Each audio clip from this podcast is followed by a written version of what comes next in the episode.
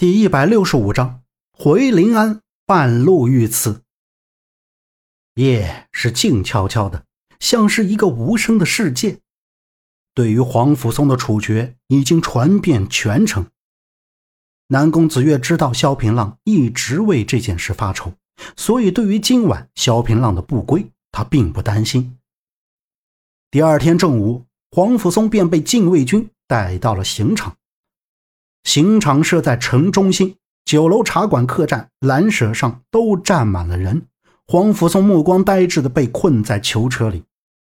禁军将黄甫松带到刑场之后，押解到虎头闸前，将行刑令交给行刑官。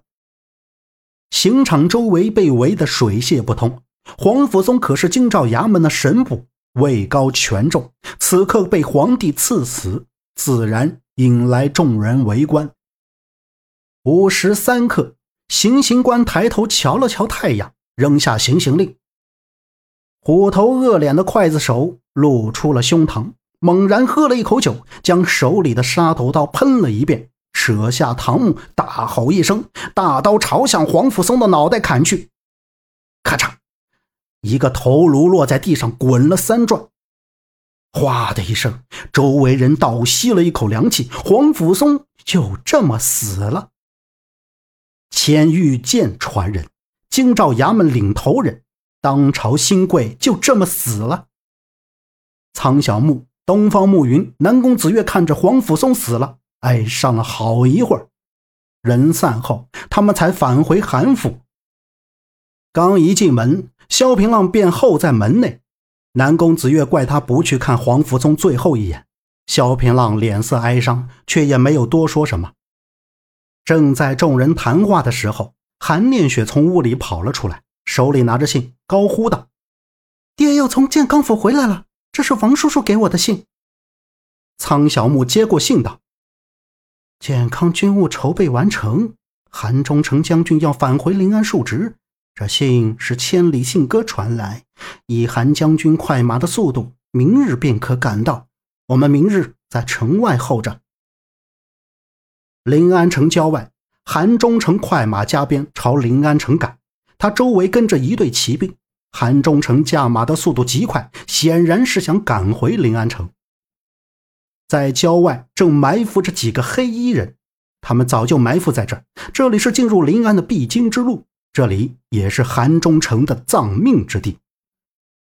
杨伟善拉上面巾道：“人来了。”杨伟善拉弓搭箭，瞄准韩忠诚。待韩忠诚近了，嗖的一声，带着毒的箭射在韩忠诚的胸口。韩忠诚应声落马。骑兵见韩忠诚中了箭，赶快下马护着。杨伟善让手下将这群骑兵杀了。几个回合的交手，骑兵已经全部都死在地上。韩忠诚以为这群人要杀了自己，却没想到这群人施展轻功便离开了。苍小木见韩忠诚一直未到，便驱马往郊外走，看见了倒地昏迷不醒的韩忠诚。苍小木将韩忠诚带到马上，赶紧送回韩府。苦乐药替韩忠诚拔出了毒箭，但是箭毒，苦乐药却束手无策。这毒怪异的很，它不是什么致死的毒药。却能让人不断的虚弱，直到动也动不得，成为活死人。苦乐药也瞧不准这毒到底是哪里的，只好给韩忠诚开了一些补药。孝宗听闻韩忠诚将军遇刺受伤，赶紧让御医前来诊治，查不出什么所以然来。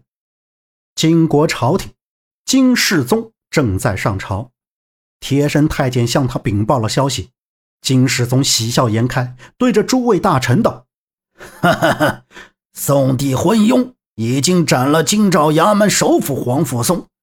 朕还听闻韩忠诚在回临安的路上遇刺身亡，这可是诱我大惊呐！恭喜皇上，贺喜皇上！”图丹克宁走了出来，跪请道：“皇上，即使如此。”我们仍不可以掉以轻心，早日灭了宋，这样才不会愧对祖宗。图丹克宁是大金重臣，文武双全，被金世宗尊为朝柱，是十分有才能的人，而他为人心向大金，一心一意辅佐皇帝，平生最大志愿便是灭了宋，完成统一。世宗赞道：“请时常警醒朕，这是朕的福气。臣公要以图丹丞相为榜样，克己复礼，则是我大金之福，百姓之福。”爱卿，此事交给你，务必查明真伪。图丹克宁道：“谨遵圣命。”图丹克宁退朝之后，回到丞相府，让人将段魂和独孤长生叫来。这两人是图丹克宁的手下，也是图丹克宁让他们领导白马寺特务机构。图丹克宁问道：“韩忠诚？”真的受伤了，断魂道：“中了我的北京密毒，绝对错不了。”图丹克宁道：“别忘了，大宋还有一名叫苦乐药的神医。”断魂信心满满道：“这毒乃是北境一个部落里的传世之毒，此毒天下无解，即使是在部落里也没有解药。纵然苦乐药医术高明。”他也救不了韩忠诚。如此一来，大宋想要北伐，那便无人可用。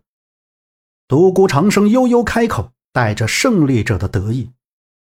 图丹克宁道：“他们无人，我朝能人志士良多，这场国仗我们势在必行。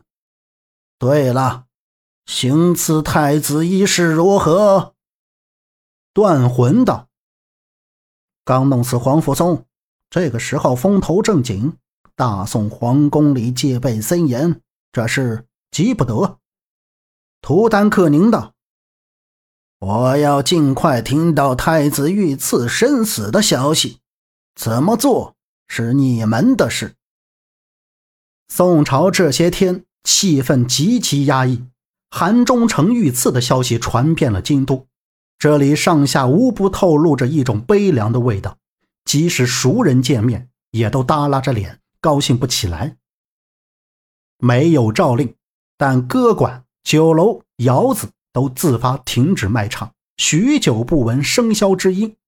人们都知道韩忠诚受伤意味着什么。